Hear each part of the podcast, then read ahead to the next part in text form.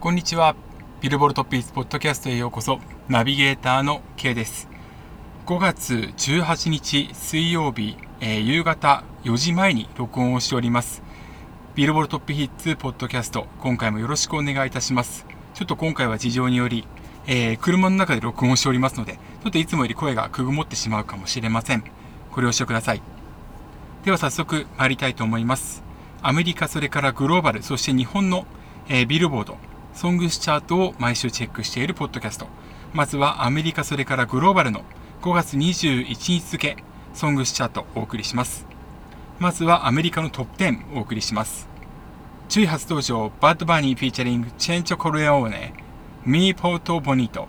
9位先週から4ラン、失礼しました、10ランクアップ、 Lizzo、About Damn Time、8位先週から2ランクダウン、 Latto、Big Energy、7位先週から2ランクダウン、 Glass Animals、Heat Waves、6位初登場、 Bad Bunny、Después de la Playa。5位初登場、 Bad Bunny、Tití Me Preguntó。4位初登場、 Bad Bunny、Moscow Mule。3位先週から2ランクダウン、 Future featuring、Drake Tems、Wait for U。2位先週と変わらず、 Harry Styles、As It Was。そして1位が先週から2ランクアップ、 Jack Harlow、First Class でした。では続いてグローバルチャートもチェックしていきたいと思います。5月21日付、アメリカ Billboard によりますグローバルチャート、まずはグローバル200のトップ5です。5位、 Bad Bunny、Tití Me Preguntó。4位、 Bad Bunny Chencho Corleone、Me Porto Bonito。3位、 Jack Harlow、First Class。2位、 Bad Bunny、Moscow Mule。1位、 Harry Styles、As It Was となっております。それからアメリカの分を除きましたグローバル・エクスプルーディング US。こちらのトップ5は、5位、 Jack Harlow、First Class。4位、 Bad Bunny のチェンチョコレコルネオーレ、失礼しました。 Chencho Corleone、Me Porto Bonito。3位、 Bad Bunny Bomba Estéreo、Estéreo、Ojitos Lindos。2位、 Bad Bunny、Moscow Mule。1位、 Harry Styles、As It Was となっております。失礼しました。ちょっとラテン語、スペイン語ですか？えー、ちょっとですね、なかなか読みにくいので、ちょっといつもよりもえー、さらに滑舌が悪くなってしまいまして申し訳ありません。以上、5月21日付、アメリカそれからグローバルのソングチャートをお送りしました。というわけで、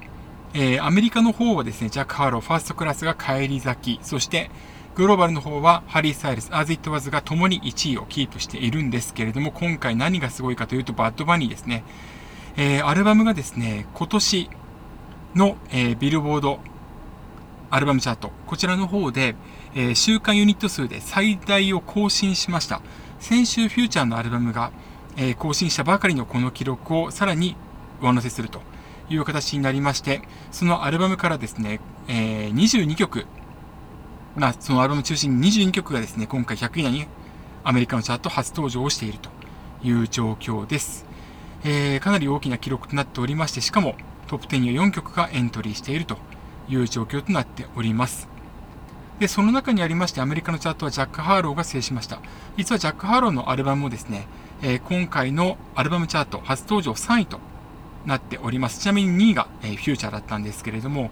このアルバムからのリードトラックであるファーストクラス、でこちらが今回帰り咲きの首位を獲得しておりまして、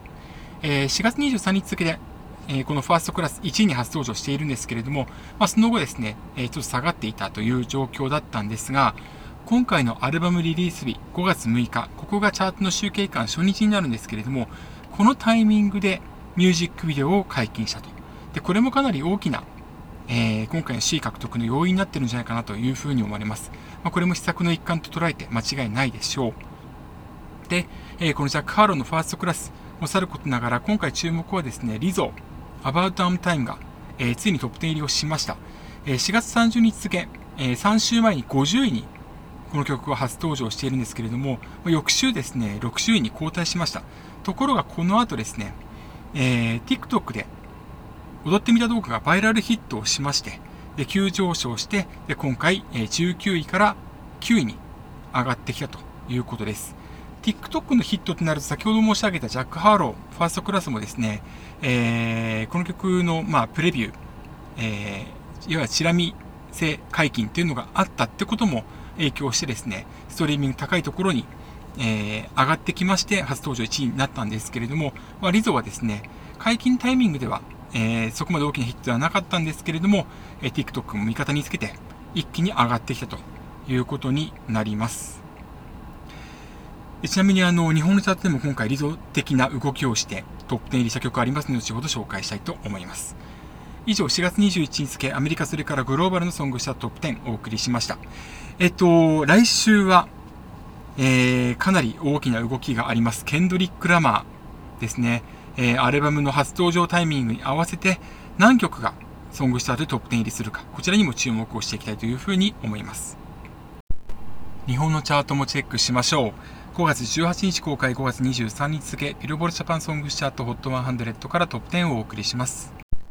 10位選手から2ランクダウン、エメ残響参加。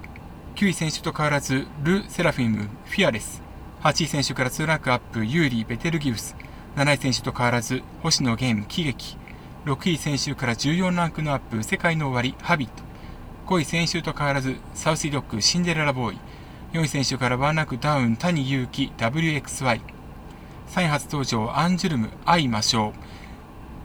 2位初登場、米津玄師 M78。そして1位が先週からワンランクアップ、 Official髭男dism ミックスナッツ。以上が5月18日公開5月23日付、ビルボールジャパンソングスチャート HOT100 からトップ10をお送りしました。というわけで、えー、トップ10は初登場が2曲となっております。そして1位がヒゲダン、オフィシャルヒゲダンディズムのミックスナッツ、初の首位獲得となりました。えー、今回の週はですね、週期間5月9日から15日までとなっておりますので、えー、先週、その前の週がですね、えー、ゴールデンウィーク後半にあたりまして、平日が2日しかなかった。で、しかもその平日、休みを取った方もいらっしゃると思いますので、いつもよりもストリーミングが上がっていたんですね。ですので、えー、その翌週にあたる今回は、え、ポイントが全体的に下がる傾向にあります。その中にあってですね、えー、ヒゲダンミックスナッツ、ポイント年収比98.5%、えー、8807ポイントを獲得しまして、要は微減にとどめて、えー、今回初の1位となりました。えー、ちなみに好調なのは谷幸さんの WXY、えー、98.7%ですから1%ちょっとしか下がっていないということなんですね。で、えー、そういった意味で言いますと、世界の終わり、ハビット。こちらが32.9%大幅にアップしまして、今回6位に上がってきました。えー、ホリックという映画の主題歌に起用されているこの作品なんですけれども、ミュージックビデオのダンスを、えー、踊る方が非常に増えているっていうことも大きく影響しています。あとは、あの、若い人向けの映画っていうのがおそらくは TikTok、えー、にかなり大きな影響を及ぼすんだろうなっていうことは、えー、スノーマンによるブラザービート、まあ、この現象にちょっと似てるのかもしれないなというふうに感じた次第です。ちょっとこの辺は詳しくブログにまとめてみたいなというふうに思っております。映画絡みで言いますとですね、今回2位に初登場の米津玄師さん M78、えー、新ウルトラマン、この劇場公開日である5月13日金曜日に、えー、今回の音源も解禁、それからその日の午前8時にミュージックビデオをアップしております。えー、朝8時のミュージックビデオ解禁ってなかなか見ないんですけれども、逆に言えばですね、えー、それだけ、え、注目を集めやすいっていうこともさることながら、え、朝の情報番組で、え、ミュージックビデオ出来上がりましたっていうことがアナウンスされた直後に解禁ですから、注目を集めるという意味では非常にうまいなというふうに思います。さらに来週この曲どうなっていくのか注目していきたいと思うんですけれども、これ後ほどお伝えをしていきます。えー、今回ちょっといろいろトピックがある中でですね、えー、ちなみにストリーミングなんですけれども、先週のチャートからですね、えー、ストリーミング指標の、え一部ウェイトが変更となりました。で、これはですね、おそらく LINE Music 再生キャンペーンの施策で、え非常に大きな数字を上げた曲まあ、これは後あの後々にですね、チャート分析に詳しい朝さんが、えー、ビルボールジャパンに問い合わせたところ、1位の曲に対して、えー、個別に係数処理を行うということを行いまして、先週、それから今週のストリーミングソングスチャートを制しているのが、いずれも、えー、メイちゃんというアーティストのラナという曲なんですけれども、この曲がですね、えー、ソングスチャートのストリーミング指標になるにあたって、え係数処理が行われていまして、ストリーミング指標になると20位以内に入っていないということになります。ただちょっとこれに関しては個人的にですね、この曲だけに個別係数処理をかけるっていうのはちょっとん？って思うところがありますので、まあ、先週もあのお伝えしたんですけれども、ブログ今の中で、えっと、今回もその要は LINE ミュージック再生キャンペーン対象曲で、他のその、例えば Spotify とか Apple Music と大きく、え、順位に差がある曲、いくつかあるんですが、そういった曲にもかける必要があるんじゃないのかなというふうに思っております。ちょっとこの辺はまた改めてビルボールジャパンの方に、えー、提案をしていきたいなというふうに思っております。ちなみにあの4月20日公開分でも、公開分でも、えー、ビルボールジャパンですね、ストリーミング仕様に係数処理を行ったんですが、これ LINE ミュージック、再生回数の多い LINE ミュージックを踏まえてかと思ったんですが、えー、朝さんがちょっとそれあのツイートされているのを見て、ちょっとなるほどなと思ったのは、ともすれば、えー、LINE ミュージックほど市場シェアが多くない AWA に関して、この AWA はですね、えー、ラウンジっていうことを行っていてですね、このラウンジについても、えー、行っている曲が、要は他のサービスに比べて再生回数高い曲が、かなりキャラ高い曲があるっていうことで、ともすれば、泡に対して係数処理全体にかけたんじゃないのか。っていうことを、ま書かれていて、なるほど、もしかしたらそうかもしれないというふうに思っております。まだちょっと何週か投稿を追いかけてみないと、えっ、ー、と、断定はできないんですけれどもね、えー、そういった動きっていうのがビルボールジャパンで起きているよってことはまず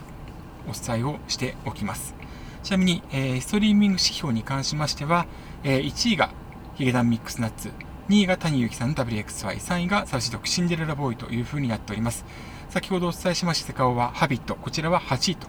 いうふうになっております。あとですね、えー、動画再生指標なんですけれども、今回1位取ったのがですね、えー、総合39位に再登場しております。決命詞、えー、ナンバーですね、ともよ。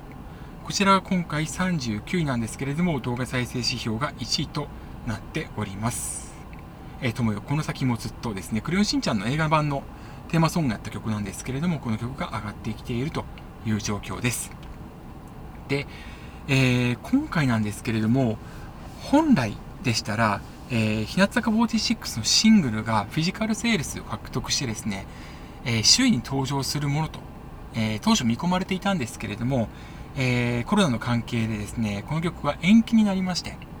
今回、えー、フィジカルセールス1位になったアンジュルムの曲は10万枚を下回るセールスとなりました。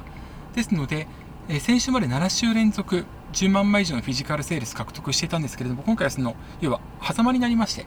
まあ、ヒゲダンのミックスナッツが1位を取ることができたとも言えるかもしれません。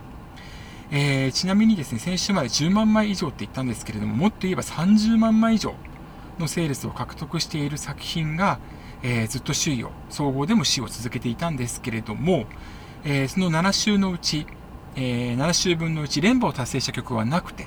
でしかもですね、翌週トップ10から漏れる曲が4曲、過半数に上っている、まあ、いずれも20年に入っているんですけれども、そういうことを考えるとですね、やはりフィジカルセールスの指標に関しても、さらなる係数処理といいますか、ウェイトを下げる必要があるなというふうに思っておりますので、まあ、この辺もプログリートで提案をしましたので、よかったらぜひともチェックしてください。ちなみに、えー、来週、再来週、その次、さらにその次と、4週連続で20万枚以上のセールスが見込まれる作品が出てきているので、えー、ちょっとこの辺ですね、また推移を見守っていく必要があるかなというふうに思います。で、その来週なんですけれども、これを録音している5月18日にフィジカルリリースされた作品が3つ20万以上見込まれていると言えます。1曲目、えー、AKB48 元彼です。え、前作ネモハムルーマーに続くダンサブルな作品となっているんですが、ネモハムルーマー、ずっとあの AKB48、えー、まあ、コロナ禍を理由になでしょでしょうか、フィジカルリリースしてなかったんですね。で、1年半以上ですかね、ぶりにリリースされたネモハムルーマーが、前その前の作品が、えー、ミリオン記録したんですけども、そこから100万以上売り上げを下げてしまいました。で、今回、前作並みだったら42万枚くらいのセールスが見込まれるということなんですが、どうなるか全くわからないという状況です。で、2つ目、えー、米津玄師さんの、えー、M78。で、フィジカルがですね、えー、デジタルの5日後にリリースとなります。で、今回は2年ぶりですかね、のライブツアーの、えー、先行、抽選選考ですかね、のシリアルコードが今回封入されているということなので、これはあの、何年か前に嵐のブレイブと馬と鹿が同時に同時リリースされまして、総合では最終的に馬と鹿が逆転したということがありましたが、で、この時ちょっと思わせる。要はこの時も米津さんはですね、このシリアルコードを封入していたので、ともすればこれが今回有効に作用する可能性もあります。ちなみにペイルブルー前作のフィジカルシングルは16万以上の、え売り上げを獲得してたんですが、今回ももしかしたら20万超えるかもしれません。そしてもう1曲は BE:FIRST、バイグッバイですね。えっと、今回この表題曲ですけれども、41位に、えー、上がってきています。ポイントも上げているんですよね。えー、セブンランクアップで41位に入っているんですが、このバイグッバイ、こちらが、え、フィジカルシングルの、えー、リリースに相まってですね、フィジカルセールスと、ルックアップ、加算されて、さあどこまで上がっていくのかってことが注目されます。えー、といったところ、今まあ、次回にチャート全く読めないですね。まあ、次回にチャートトップ3どうなるかっていうこともさることながら、その翌週の動向をもちろんチェックしていって、えー、ロングヒットになるかどうかを見守っていく必要がありますので、まあ、まず翌週の動向、それからその、それ以降の動向もチェックしていくようにしましょう。というわけで、5月18日公開、5月23日付、ビルボルジャパンソングチャート HOT100 からトップ10をお送りしました。以上、ビルボルトピッツポッドキャスト、え、ー、と、今回いつもより早めの時間だったので、えー、ストリーミングの再生回数とか、ちょっとそういう状況がちょっとわからないままお伝えしました。